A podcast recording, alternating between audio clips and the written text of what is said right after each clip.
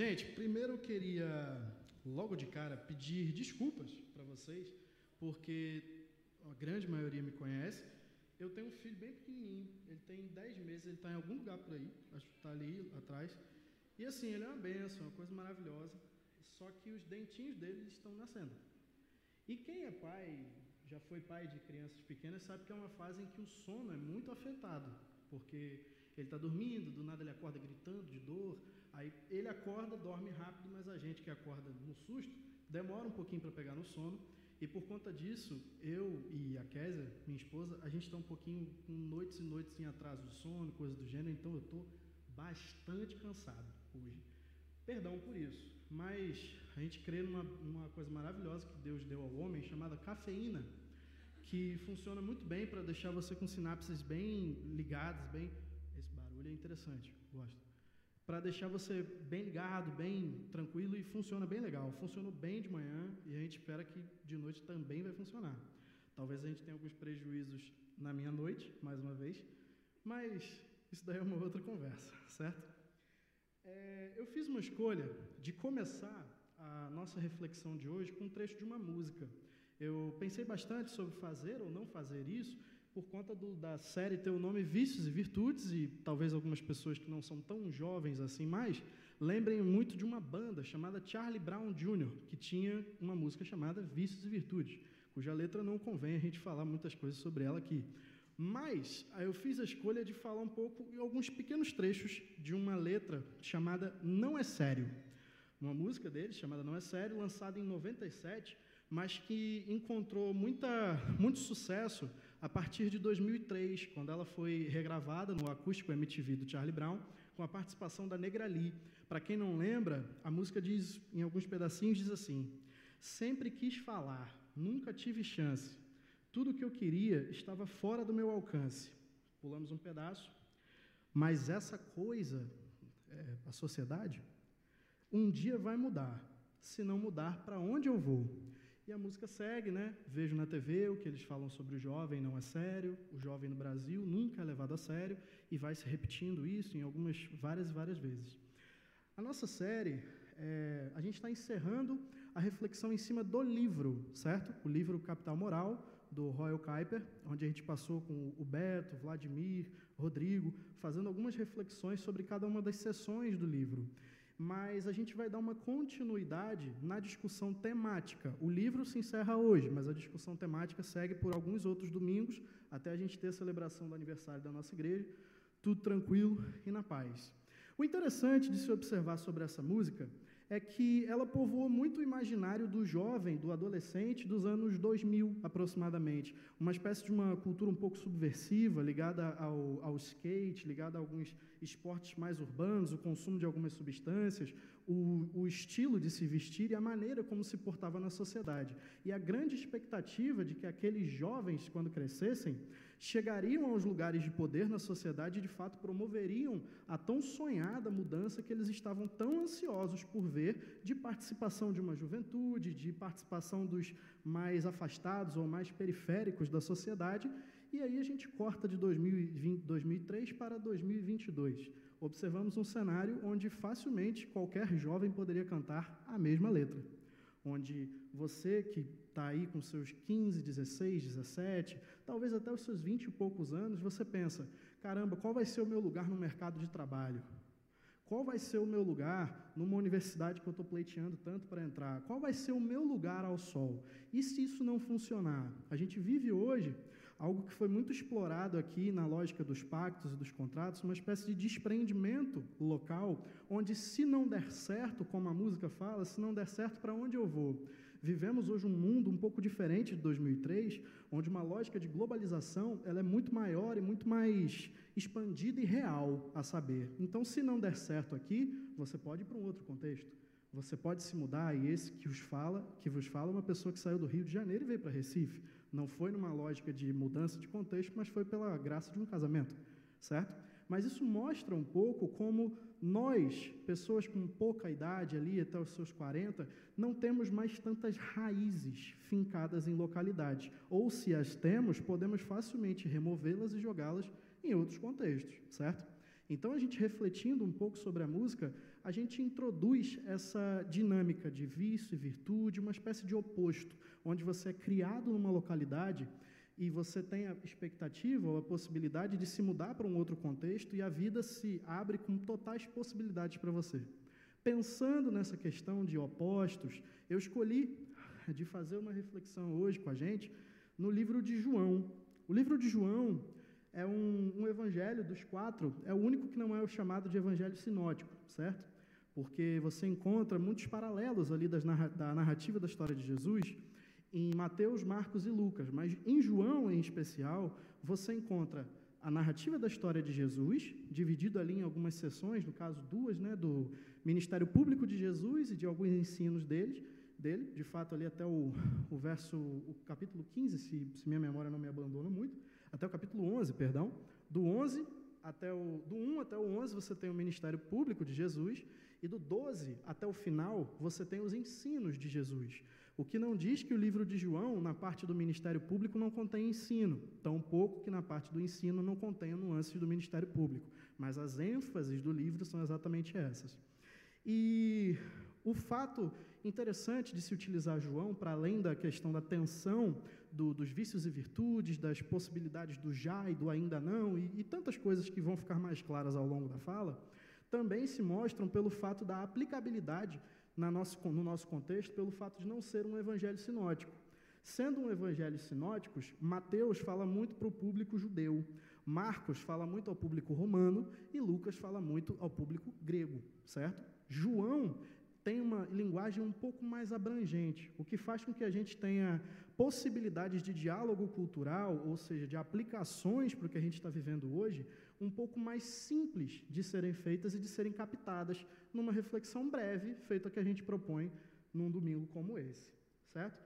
E sem me alongar muito nessa parte introdutória acerca da mensagem que a gente encontra no livro de João, eu queria já pedir para você abrir a sua Bíblia e deixá-la aberta, embora a gente tenha um recurso de projeção aí, mas é bom que você deixe aberta, porque pode ser que em alguns, em alguns momentos você se sinta com vontade de grifar uma palavra ou, ou, ou pensar um termo para você aprofundar a sua pesquisa ou as suas devocionais em um outro momento, que a expectativa é essa, que você não só tenha o que vai ser falado aqui, mas que você tenha, busque recursos com o Rodrigo, comigo, com Marquinhos, Beto, tantos outros, para você poder aprofundar os seus estudos em cima do livro de João e de tantos outros. Então, queria pedir para você abrir em João 17, a partir do verso 1. Dá um tempinho aí para você abrir.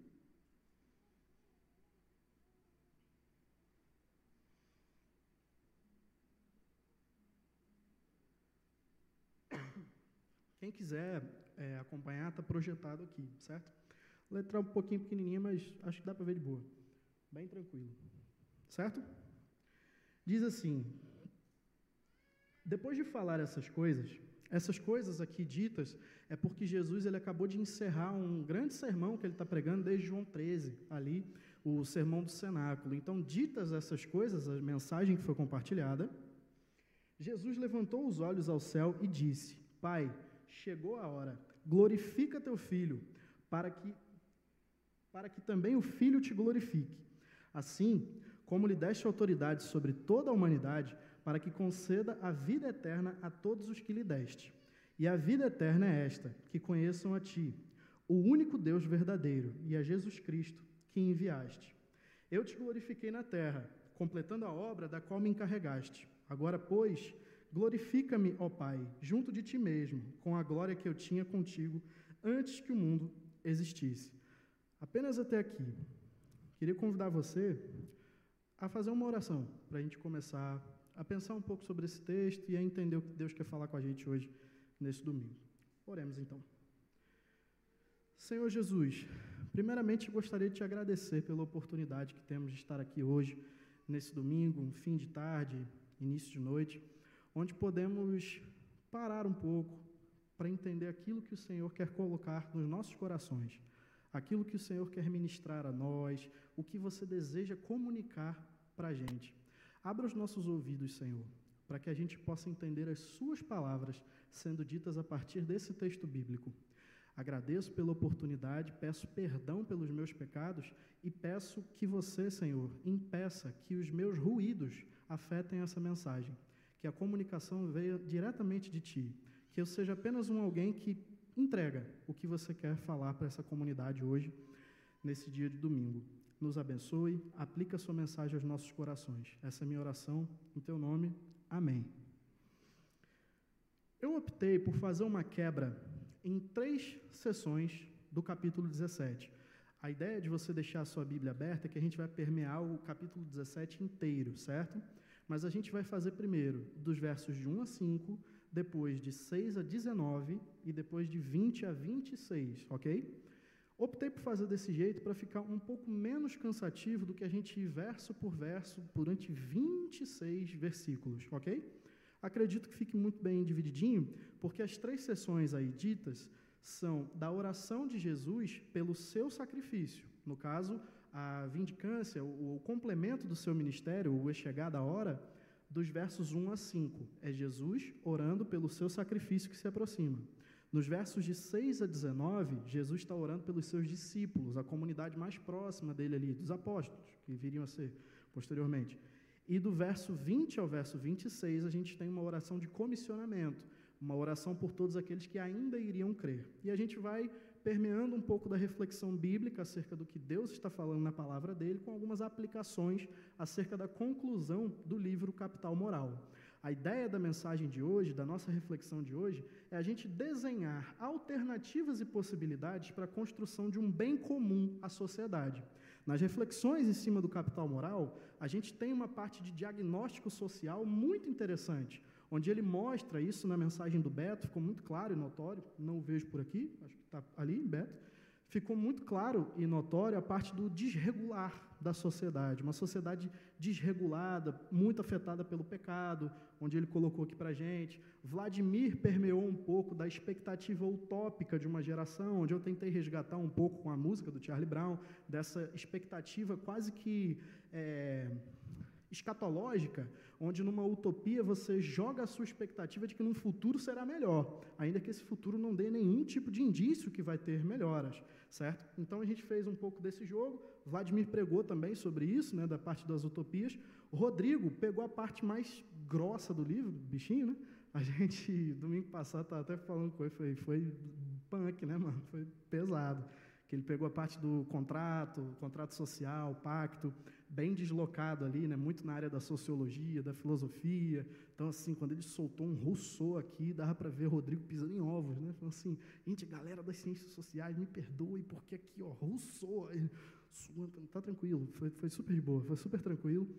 E aí Rodrigo passou por isso e coube a mim agora encerrar essa parte do diagnóstico com possibilidades para um bem comum, a construção de um bem comum. O que em um termo mais evangélico seria a ideia do shalom de Deus, certo? Onde tudo estaria em equilíbrio, tudo estaria bem. De cara já vai aqui uma antecipação do final, que isso só pode ocorrer com a segunda vinda de Cristo. Amém? Qualquer tipo de expectativa de viver o shalom no aqui e no agora, antes da vinda de Cristo, ela é um pouco equivocada. Mas a gente vai falar um pouco mais disso mais à frente. A gente começa lá o verso 1, Jesus olhando para cima e falando: É chegada a hora.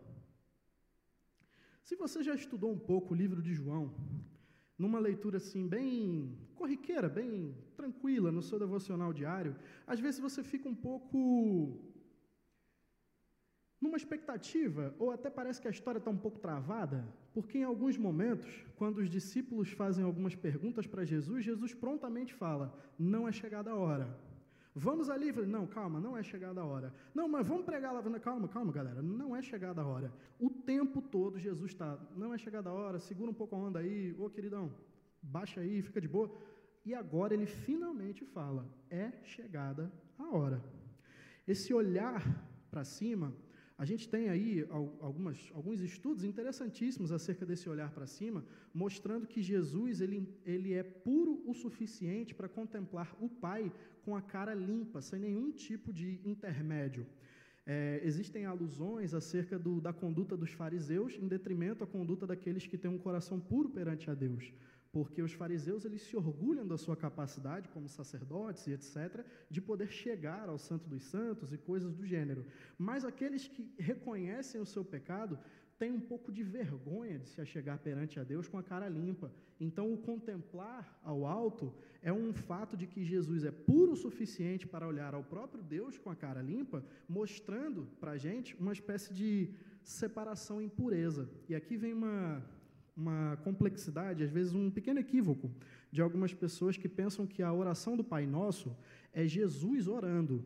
E não é, certo? Não sei se você aprendeu isso, mas a oração do Pai Nosso é Jesus ensinando uma oração.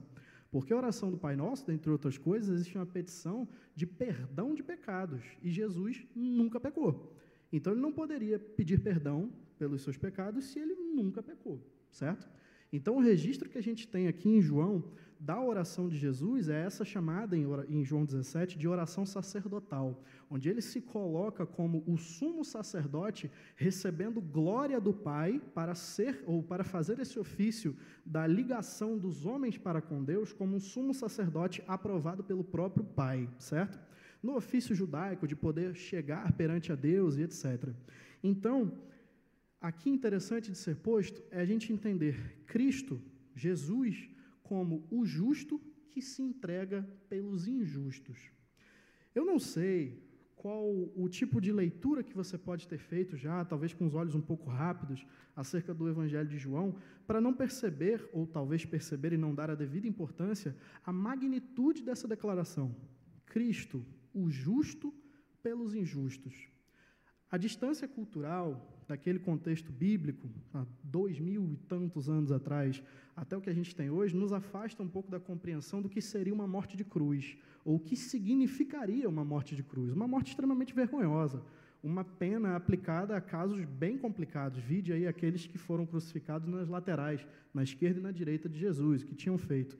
E o justo, puro, filho do próprio Deus, se colocando em glória para pagar essa punição, ou para receber essa punição, é, joga para a gente algumas aplicações interessantes acerca da valorização da família, que é algo que eu gostaria de pensar aqui, mais, mais à frente um pouquinho, para a gente falar de uma possibilidade de redenção para nossa, na nossa sociedade e produção de capital moral. Já já vou entrar nesse quesito.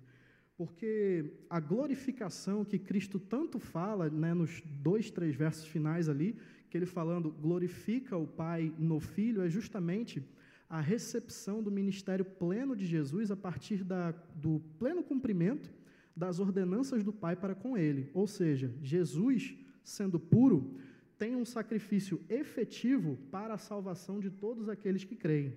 Dentro do, do propósito duplo do livro de João. O livro de João ele vai trabalhar um propósito apologético muito forte, porque existiam algumas heresias ali caminhando no contexto em que o livro foi compilado. A heresia gnóstica e docética. Gnóstica, porque acreditava que você precisava de alguma outra coisa para chegar a Deus, que não fosse apenas o sacrifício de Jesus. E a docética, que acreditava que Jesus não era Deus. Ele simplesmente era um ser humano tunado ou superpoderoso. Quando o Espírito Santo desceu sobre ele, ele adquiriu superpoderes e dali em diante ele virou Deus. Então, o livro de João combate um pouco essas duas seitas, essas duas heresias que ali caminhavam, e existe também um propósito de condução para uma verdadeira adoração, ou uma condução evangelística propriamente dita. O livro de João reforça em, várias, em vários momentos, sete pelo menos, onde você vê que Cristo é posto como o único caminho possível para a salvação. A partir da crença em Jesus Cristo, em quem ele diz ser e fazer, você recebe a salvação. Você muda o seu status de pecador condenado para salvo justificado. Algo importante também de ser dito. O crente, e aqui talvez não tenhamos tantos crentes, ou não todos não sejam crentes né, entre nós, mas o crente ele tem alguns problemas, alguns defeitos de fábrica, que é mais ou menos achar que ele, por ser cristão, ele não anda, ele levita, certo? Ele acredita que tudo que ele faz é perfeito, acredita que não erra e tem uma espécie de lupa moral para ficar o tempo todo julgando as ações dos outros e imputando fardos sobre eles, como se ele, cristão, fosse a pessoa mais justa da face da terra, porque vai falar, a petição do justo pode muito em seus efeitos. Ó, que bênção, massa, né? Mas veja, a justificação você recebe por imputação. Você não é justo, você é um pecadorzinho miserável. Seu destino é o inferno. Amém? Não.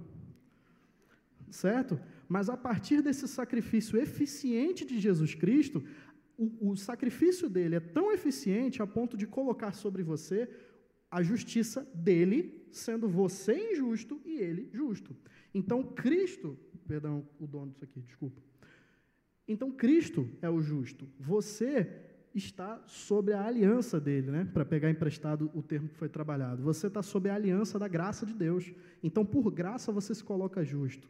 Você está justificado. E quem recebe coisa por graça não faz pouco caso disso e também não fica passando na cara dos outros, né? A dizer, ó, oh, sou salvo, hein?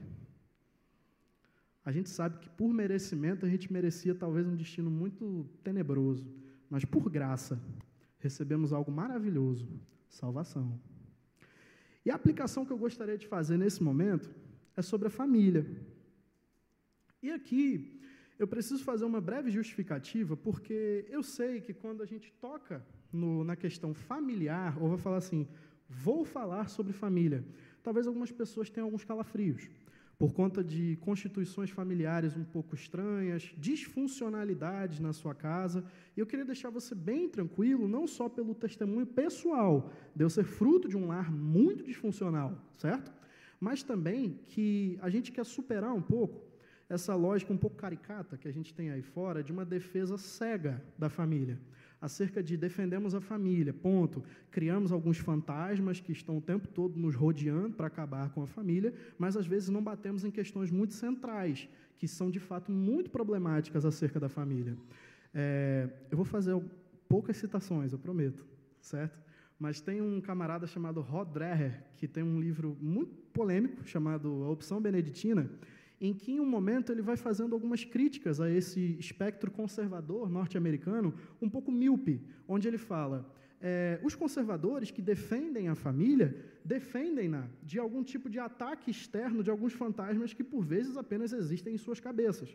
Mas alguns, é, algumas ameaças gritantes à família não são postas em xeque na sociedade para você lutar contra isso. Por exemplo, a própria noção de um capitalismo que imputa aos pais desse, dessa família jornadas de trabalho extremamente extenuantes e esvaziando o convívio entre pais e filhos. Uma reflexão que, junto de Kézia, que eu não estou tá, tá ali, estou vendo, a gente ontem, vindo para algum lugar, não sei para onde a gente estava indo, a gente indo para algum lugar, a gente conversando no carro, eu falei assim, caramba, que, que privilégio que eu e você, no caso eu e ela, né, temos pelo fato da minha carga horária ser um pouco flexível quanto professor. Então, eu tenho todas as noites com meu filho e ela em casa, e tenho algumas tardes, às vezes algumas manhãs mais prolongadas, e ela teve o privilégio e a possibilidade de se abster do mercado de trabalho para ficar integralmente com meu filho, com o nosso filho. Falei assim, caramba, que privilégio a gente tem de ter uma criança que tem a ligação com a mãe e com o pai. Porque imagina, se nós estivéssemos presos a uma CLT de 44 horas semanais, trabalhando de segunda a sábado, de aproximadamente ali é, nove da manhã até quatro da tarde, trabalhando fora, longe de casa, às vezes você acorda muito cedo para chegar no seu trabalho e às vezes chega muito tarde por conta de trânsito e etc. Citamos o exemplo do Rio de Janeiro, de uma pessoa que tinha uma família constituída, trabalhava de segunda a sábado, morando numa zona metropolitana, trabalhando no centro do Rio. Acordava às 5 da manhã para ir para o trabalho, o filho estava dormindo. Quando chegava em casa, 9, 10 horas da noite, o filho também estava dormindo. Isso é um baita problema, porque a gente vive uma, uma realidade de famílias que não tem figuras paternas e maternas tão presentes assim por conta dessa, dessa necessidade, às vezes, de, de provisão material ou de tantas outras coisas. Isso é um tema, esse, no caso, é um tema muito urgente de ser discutido pela igreja. Por quê? A família, como unidade básica de socialização, ela deve ser posta como instituição social importantíssima para a geração de capital moral. E aqui vem um parêntese, você que não, de repente não acompanhou a série inteira, está vindo só hoje, você que talvez não tenha visto nada do livro, Capital moral é basicamente o que daria a liga na sociedade. Ah, obrigado. Daria. Obrigado. Se eu fosse um cara um pouco mais zoeiro, eu pediria palmas para você, mas deixa isso quieto.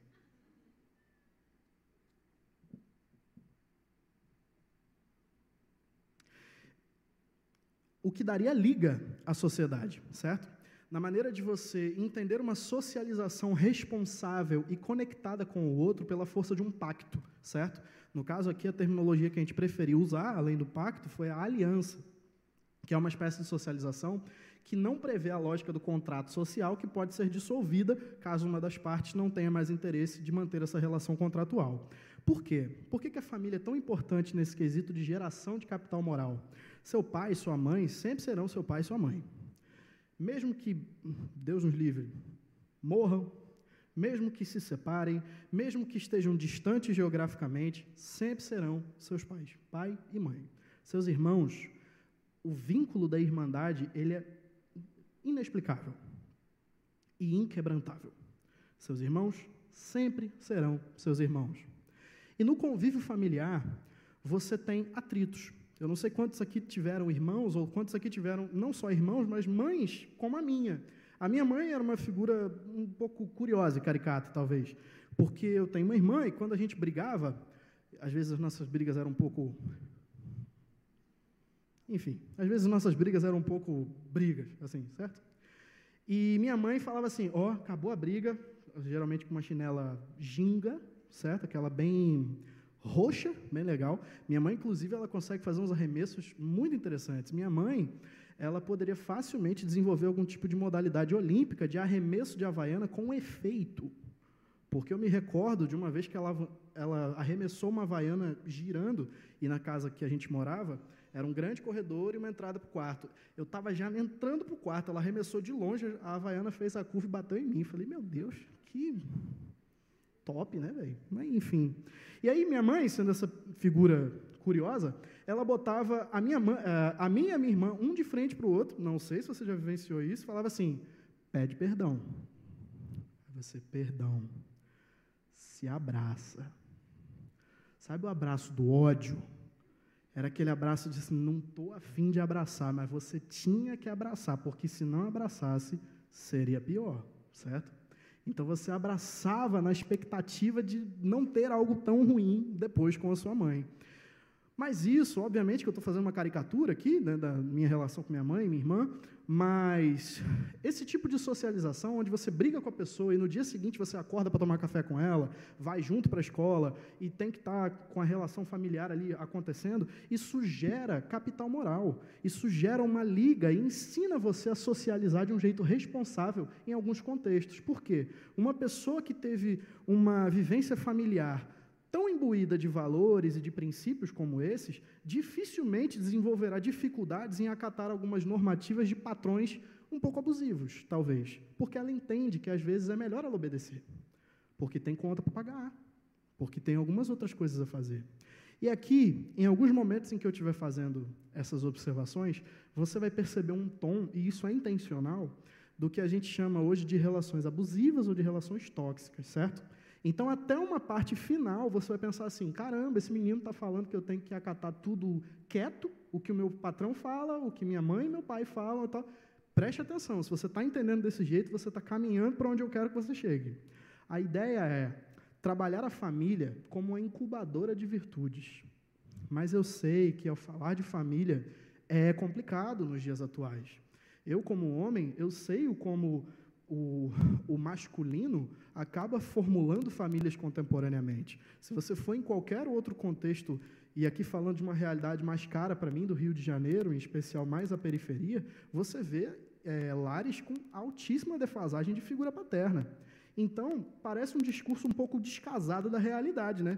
onde famílias disfuncionais existem, eu estou falando família incubadora de virtudes. Mas entenda, você pode propor uma redenção do contexto familiar a partir de você. Você vai constituir uma família.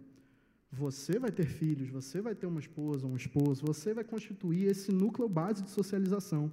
E sobre você existe a possibilidade, que é algo que eu sempre converso com a Késia, a possibilidade de sermos foco de redenção para a família na sociedade. Não lutando contra fantasmas inexistentes, mas lutando contra nós mesmos, para que aquilo que a gente vivenciou quanto disfuncionalidade familiar, a gente não passe para o nosso filho, no caso, eu e a Késia. Lutando intencionalmente para ser um pai e uma mãe bacanas para ele, para gerar nele virtudes e valores necessários para a socialização que ele vai encontrar mais à frente, quando ele tiver suas próprias pernas caminhando por aí, certo?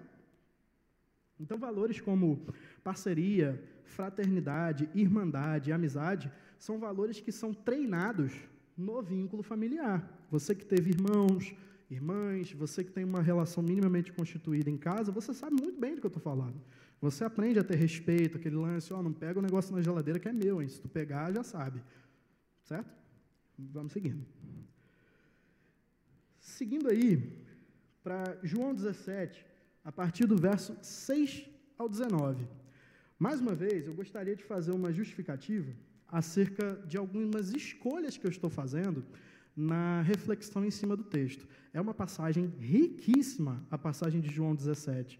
Então, aconselho que você explore outras camadas desse texto, que existem muitas. Obviamente que aqui eu estou direcionando para uma reflexão específica sobre família, sobre pacto, sobre sociedade, outras tantas coisas. Então, você, principalmente nessa sessão, vai perceber que tem muitas outras coisas para a gente estudar, para a gente comentar sobre João, mas eu vou fazer um contorno mais específico quando a gente estiver comentando sobre. No verso 6 ao 19, diz assim: manifestei o teu nome aos homens que do mundo me deste. Eram teus, e tu os deste a mim, e eles obedeceram a tua palavra. Agora sabem que tudo quanto me deste vem de ti, porque lhes transmiti as palavras que me, tu me deste. E eles as acolheram e verdadeiramente reconheceram que vim de ti, e creram que tu me enviaste. Eu rogo por eles, não rogo pelo mundo, mas por aqueles que me deste, pois são teus. Todas as coisas que me pertencem são tuas, e as que te pertencem são minhas, e neles sou glorificado. Não estarei mais no mundo, mas eles estão no mundo, e eu vou para ti. Pai Santo, guarda-os no teu nome, que me deste, para que sejam um, assim como nós. Enquanto eu estava com eles, eu os guardei e os preservei no teu nome que me deste.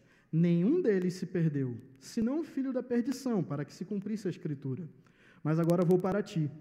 E digo isso enquanto estou no mundo, para que eles tenham a minha alegria em plenitude. Eu lhes dei a tua palavra. O mundo os odiou, pois não são do mundo, assim como eu também não sou. Não rogo que os tire do mundo, mas que os guardes do maligno. Eles não são do mundo, assim como eu também não sou. Santifica-os na verdade. A tua palavra é a verdade. Assim como tu me enviaste ao mundo, eu também os, enviarei, eu os enviei ao mundo. E por eles me santifico, para que também eles sejam santificados na verdade.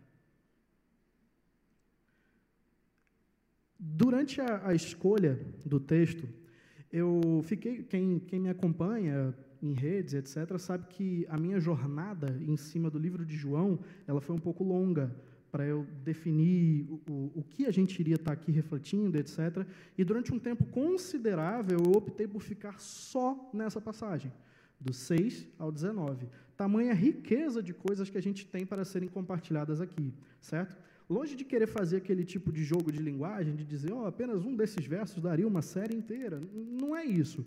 Mas a saber, a gente poderia facilmente explorar verso por verso, do 6 ao 19, e trazer muita riqueza de reflexão para a gente. Só que, dada a introdução e principalmente a conclusão dessas três passagens que a gente tem da oração sacerdotal, ou também chamada da oração de despedida de Jesus, porque ele está indo para a conclusão do seu ministério terreno, está né? Tá caminhando aí para, o desfecho do sacrifício, morte, ressurreição, todas essas coisas, eu achei interessante picotar um pouco essa reflexão para a gente trazer aplicações acerca da comunidade, certo? Então, prioritariamente, precisamos entender o seguinte: a necessidade de se desenvolver uma crença em Cristo acerca de quem Ele diz ser. A gente tem um contexto atual muito sobre a lógica do on demand, certo? Você. Amém. Você, no on demand, você configura os serviços de streaming, de, de consumo de conteúdo, a partir de algoritmos, etc., aquilo que você gosta. Eu, hoje à tarde, conversando com uma pessoa que começou a soltar algumas informações, falei, caramba, eu nunca vi isso. Eu falei, pois é, é porque isso não faz parte do que o meu algoritmo entende que é o meu gosto. Então, existe uma tendência muito grande em nós de moldarmos um Jesus Cristo aos nossos próprios prazeres, aos nossos próprios gostos, certo? Um Jesus on demand, certo? E aí a gente precisa entender que a crença salvífica, ou seja, a crença que vai gerar a salvação na sua vida, a crença em Jesus que gera a salvação, não é a crença no Jesus que você construiu, que geralmente é um Jesus extremamente tolerante para com os seus pecados. Aqui eu gostaria de fazer uma declaração, só para que ficasse bem claro. Nossa igreja, aqui, Mosaico, a gente não tem problema nenhum em receber pessoas de quaisquer matrizes que sejam, certo? Sejam de outros contextos de países, sejam de outros contextos de, de bairros, outros contextos de pecados diferentes dos meus, etc. Zero estresse com relação a isso. Você é bem-vindo. Agora, você não vai encontrar aqui passada de pano para o seu pecado, certo? Por quê? O Cristo proclamado nessa comunidade é o Cristo que se apresenta na Escritura, não é o Cristo que você quer. Então, em alguns momentos, a sua vivência em comunidade vai tocar você, vai te machucar. Vai te machucar porque vai pegar na raiz do pecado do seu coração. E aqui vai uma grande contribuição para a maravilha de se estar em comunidade, porque você vai encontrar eco em outras pessoas que têm pecados semelhantes aos seus. E um, junto do outro, vai conseguir se auxiliar para caminhar, para que a gente possa se moldar ao que Jesus pretende que nós sejamos. O que Cristo oferece, ele é, como o nosso amigo ali cantou. É, e por isso a necessidade de, como o verso vai falando mais ao fundo, de nós nos santificarmos na verdade, a palavra de Deus sendo a verdade. Você que consome conteúdos em internet, a gente teve uma, um outro momento de reflexão aqui na série Extraordinário, onde a gente falou, você encontra isso no Spotify, no YouTube, depois Alguém joga uns links aí que você encontra fácil. Acerca da centralidade da palavra de Deus na construção do que a gente tem por movimento de adoração.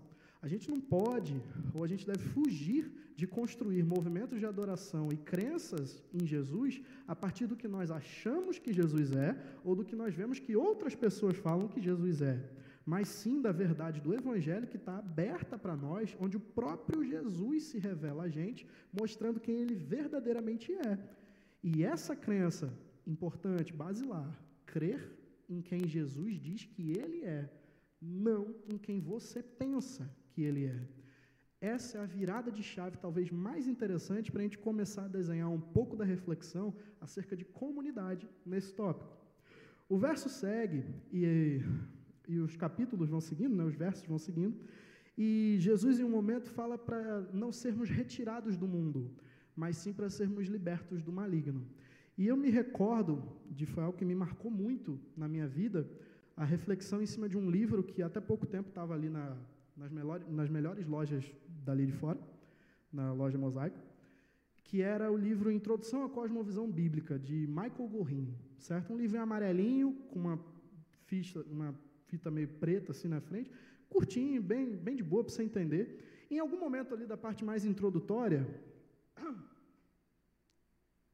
o Gorin, ele. Gorin é um missiólogo canadense, um cara legal, um carequinha, gente boa. Vai gostar bastante dele algum dia no futuro. É, o Gorin ele explora um conceito de duas conversões, certo? Mas aí o irmão que já está no, no radar da heresia, calma. Não estou falando que você se converte duas vezes, irmão. Calma, relaxa, coração. Ouça o que eu estou falando. É do seguinte: Existe um movimento em que você, pecador, é alcançado pelo Evangelho de Jesus Cristo, certo? A partir do momento em que você é alcançado por esse Evangelho, você quer sair do mundo. Eu falo por experiência própria. Quando eu me converti, eu tranquei minha faculdade. Eu sou formado em História, sou professor de História, mas quando eu me converti, eu olhava para a minha universidade e falava assim: é o reino de Satanás. São os ímpios falando contra o evangelho de Jesus Cristo aqui presente. Então, meu irmão, eu tenho que estar fora daqui, porque eu, eu tenho que me proteger desse tipo de, de vilipêndio, de ataque à, à verdade do Evangelho. Eu tranquei a minha universidade por um ano, nesse contexto, para falar: não, não quero, não tenho parte com pecado no mundo. E saí. Entendi que tinha que sair do mundo. Só que aí vem a segunda conversão, que é quando você entende que você tem que voltar para lá. Por quê? O mesmo evangelho que te alcançou quando você era esse pecador, esse ímpio, filho do demônio, essas coisas todas, esse mesmo evangelho que te alcançou pode alcançar outros. E como eles irão ouvir se não vai ter gente para pregar ali para ele? Então é a segunda conversão relatada pelo Gorrinho, onde ele fecha o conceito dizendo que você precisa se lançar à esfera pública, ou seja, num segundo movimento. Primeiro você sai, é uma questão que praticamente todo mundo que se converte assim, com uma experiência um pouco mais traumática né, no Evangelho, quer sair de tudo, não quer mais falar com os outros, desaparece de rede social, todo mundo pensa até que morreu. E depois a pessoa ressurge. Talvez exista até uma piada aí sobre o terceiro dia da ressurreição de Jesus, mas não vou forçar essa piada porque já me acusam de ser meio tiozão, né? Então, obrigado, irmã. Então, vou fugir um pouco dessa piada. Mas, basicamente, é saber essa segunda conversão, ela encontra eco nas palavras de Jesus aos seus discípulos quando ele fala: Não peço para que você, Pai, Deus, os tire do mundo. Não é para sair do mundo. É para você, no mundo, ser guardado pelo próprio Deus da influência do maligno. Porque a, a atuação nas esferas da sociedade ela é complexa. Não existe nenhum manual a te dizer como ser um professor de física, como ser um professor de história, como ser um arquiteto, como ser um engenheiro. Não existe manual falando isso para você. Você vai tendo que explorar, entender. É uma espécie de tentativa e erro, onde você tentou, errou, se arrependeu, entendeu um pouco melhor, volta, tenta mais uma. É uma jornada. E isso, por vezes, por questões de preguiça e outras tantas coisas, a gente prefere se abster disso, naquela aparência de piedade de dizer: não, vou me abster do mal, não quero ter parte com o maligno, então vou ficar de boa. Ô oh, meu querido, talvez uma das mensagens que Rodrigo mais deseja receber no WhatsApp dele seja uma mensagem assim: crente, que salva o contato dos outros assim, crente. Fala assim, crente mandou uma mensagem para você. O crente fala assim, pastor, como eu faço para ser crente lá fora? Meu irmão, deve ser muito legal ele receber uma mensagem dessa, porque geralmente é assim: Pastor, o ar-condicionado estava muito frio no domingo. O microfone não estava legal, a luz, hum, chão, negócio, cadeira, ó, pó, reclamando das coisas. Geralmente é isso, reclama, pastor, mandei a mensagem, três semanas depois você foi me responder, pastor, que é isso, que vacila é? É sempre reclamando. E talvez você precise mudar um pouco a sua lógica de entender: caramba, eu não estou aqui no mundo a passeio, certo? Eu estou aqui no mundo como alguém que foi alcançado pelo Evangelho, eu estou em missão. E estando em missão, eu preciso me equipar para o exercício responsável dessa missão. E aqui, Jesus está falando para a comunidade de discípulos, que depois seus apóstolos, certo? Nesse contexto aqui, os 11, né, por conta da, da traição ali existente, o, o décimo segundo vem depois, na janela de transferência. Não, brincadeira, deixa, deixa falar. É, abre a janela do meio do ano, vem, sai Judas, entra Paulo, né? Enfim, deixa eu falar. Piadas ruins. É, a ideia de se viver uma comunidade a partir da aliança, mas uma comunidade de aliança política. Mais uma vez, calma. Não se arrepie, não se estresse. Estamos em agosto, as candidaturas já foram lançadas, né? Alia jacta est, né? Para quem entende aí, a sorte está lançada. Mas quando a gente fala de política, eu quero resgatar um termo aristotélico aqui, certo? Um termo aristotélico com todas as ressalvas que a gente precisa fazer ou apreciar um pouco do termo de Aristóteles. Aristóteles era um cara que entendia que o ser humano era um animal político.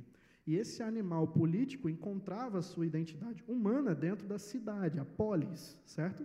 Então, o conceito de política aristotélico é a polis ética, certo? É a disputa entre valores conflitantes das pessoas na esfera pública, no caso na Ágora, né, que a gente tem lá do período clássico da Grécia. A disputa entre valores de pessoas acerca da cidade. Quando a gente fala que a igreja ou outras associações, no caso, igreja propriamente dita, necessita ser uma comunidade da aliança política, significa que devemos entender que a nossa experiência religiosa, no caso, a sua presença em comunidade na igreja, se ninguém te explicou isso, desculpa, talvez tirar um pouco do seu romance. Você vai se ferir, querido. Na igreja você vai se machucar. Você vai se decepcionar com pessoas. Você vai se frustrar. Você vai vir projetando coisas que talvez você não vai encontrar. A sua vivência comunitária não vai ser um passeio no parque. Muito pelo contrário. Vai ser uma jornada muito turbulenta. Sabe por quê? Porque você é uma pessoa difícil. E eu também. E a gente está dentro da mesma comunidade. Eu brinco com alguns amigos mais próximos que se a gente tirasse o, o, Espírito Santo, se a gente tirasse o tom cristão da comunidade cristã, é um projeto fadado ao fracasso. É um bando de gente diferente, que pensa diferente, de contextos diferentes, se reunindo para tentar fazer tudo igual. Tem possibilidade disso dar certo, se você não tiver de fato o Espírito Santo que nos une.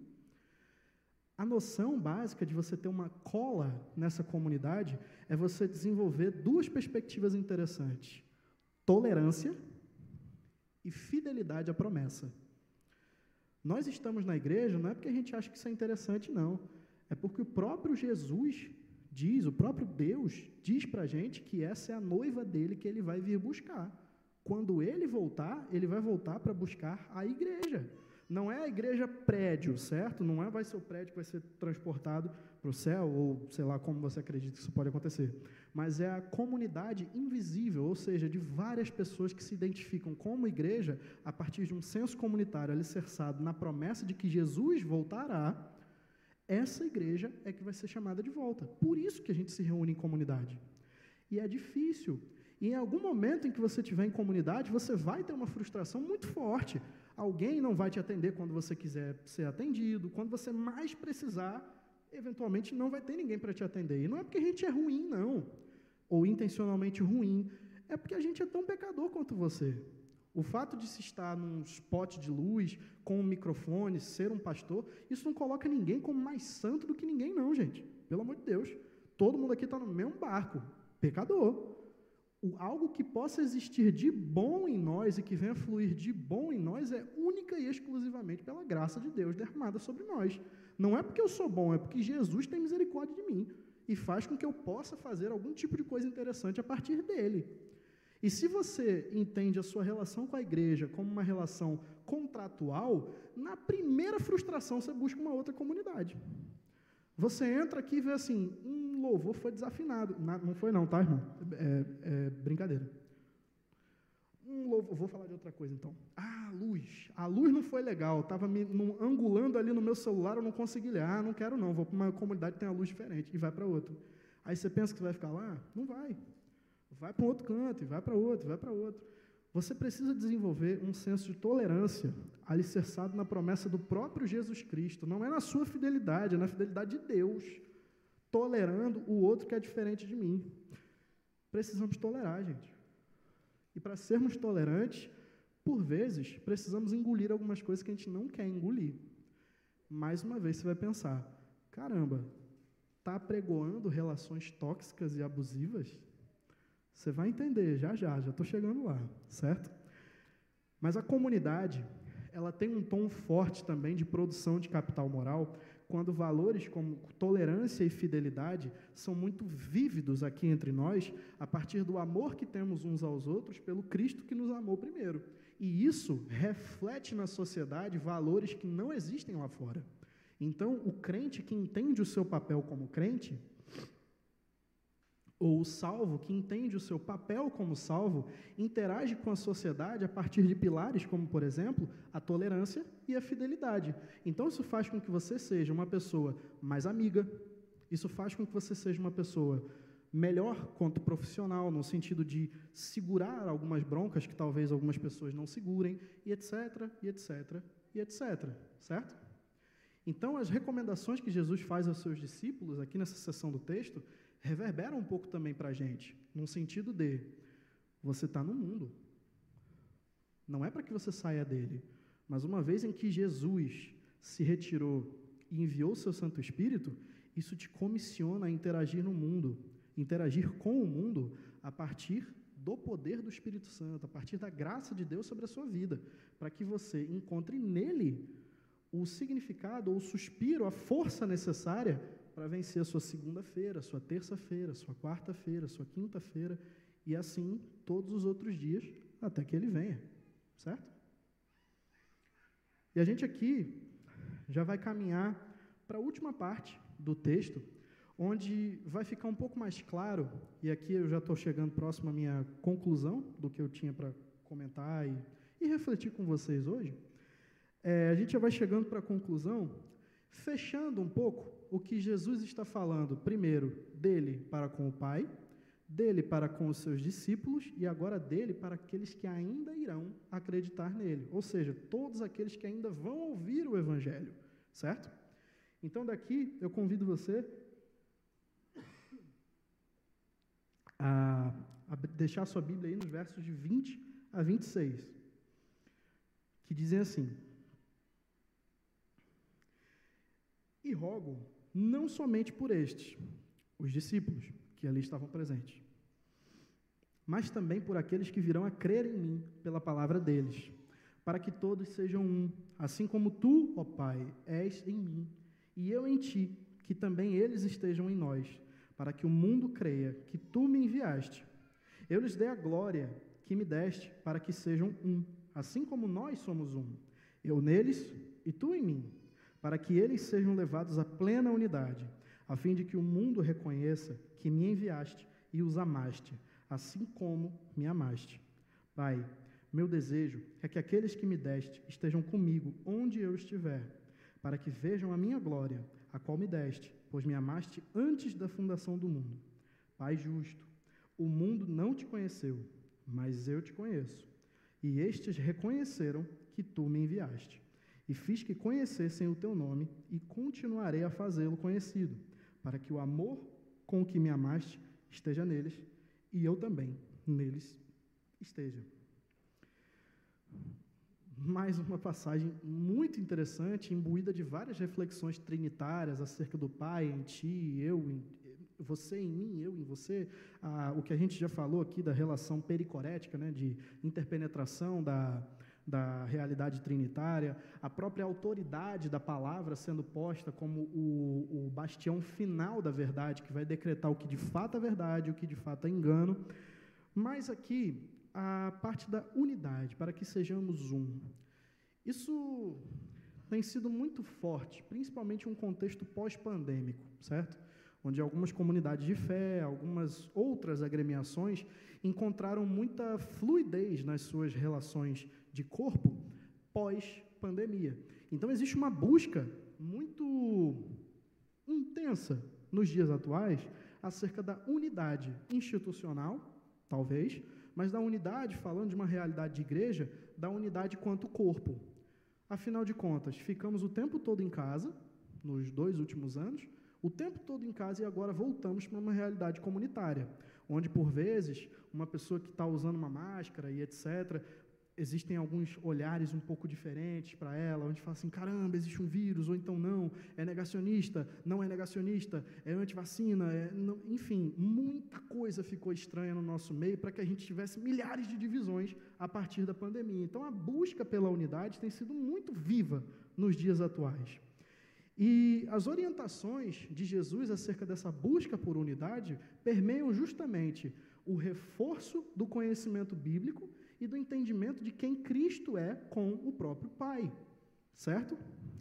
Mas existe ainda algo que eu queria refletir com vocês em Atos 2, verso 47, certo? Não, não precisa abrir aí, porque é bem rapidinho, que diz assim, né, você tem ali o derramamento do, do Espírito Santo no Pentecostes, muita coisa aconteceu, né, a igreja está tá crescendo assustadoramente, e ali muitas coisas estão sendo ditas, até que no final, no 47, diz assim: 46, perdão. Diz assim, 46, 47. E perseverando de comum acordo todos os dias no templo e partindo o pão em casa, comiam com alegria e simplicidade de coração, louvando a Deus e contando com o favor de todo o povo. E o Senhor lhes acrescentava a cada dia os que iam sendo salvos. Amém. É o dente, irmão, é o dente. É o meu filho, para quem não sabe, certo? É o dentinho, está doendo, ele está gritando assim, loucamente. Vai dar certo, vai dar certo. É, é difícil, é conflitante, né? Dá vontade de pegar no, no colo, mas enfim, vai dar certo.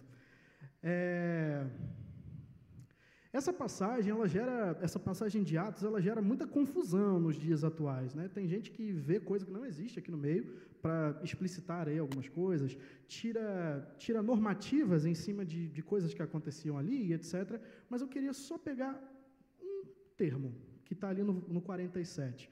A minha tradução para esse versículo talvez não seja das melhores, mas em algumas diz assim: é, louvando a Deus e contando com a simpatia do povo certo?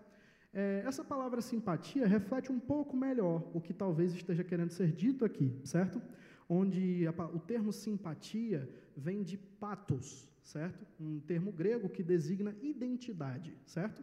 O conhecimento da identidade. Então, vivendo quanto igreja e sendo reconhecidos pela sua identidade para com as outras pessoas, conseguiam e Deus ia conseguiam viver, etc. E Deus ia acrescentando dia após dia aqueles que seriam salvos.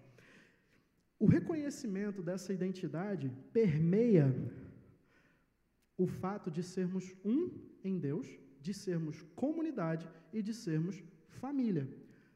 Lembra aquilo que eu comentei com vocês que parecia muito tóxico ao falar sobre relações familiares e relações em comunidade? Se não tiver Jesus, é tóxico mesmo certo? Se a gente não inserir Jesus Cristo na equação das nossas relações familiares e comunitárias, vai ser tóxico, vai ser abusivo e vai ser terrível. Porque a gente, nós, quanto seres humanos, se tem um negócio que a gente é bom, a gente é bom em estragar as coisas, certo? A gente é bom em pegar um negócio massa que Deus cria e etc. e zoar a parada, certo? Então, o fato de sermos reconhecidos pela nossa identidade diz que precisamos não só vivenciar comunitariamente e como família, mas também levar as realidades vivenciadas aqui dentro lá para fora. Meu querido, minha querida, a sua experiência cristã, a sua experiência religiosa, ela não para aqui. Ela talvez comece aqui. É aqui o momento em que você encontra algumas ferramentas, encontra é, algum tipo de repertório, por saber, para interação lá fora. Porque perceba, o comissionamento de Jesus, ele é muito claro, e aqui, se você for nos outros evangelhos, posterior ao seu sacrifício e etc., você tem a grande comissão, ali sendo dito né, claramente: vai lá, meu querido, e fala do evangelho para os outros.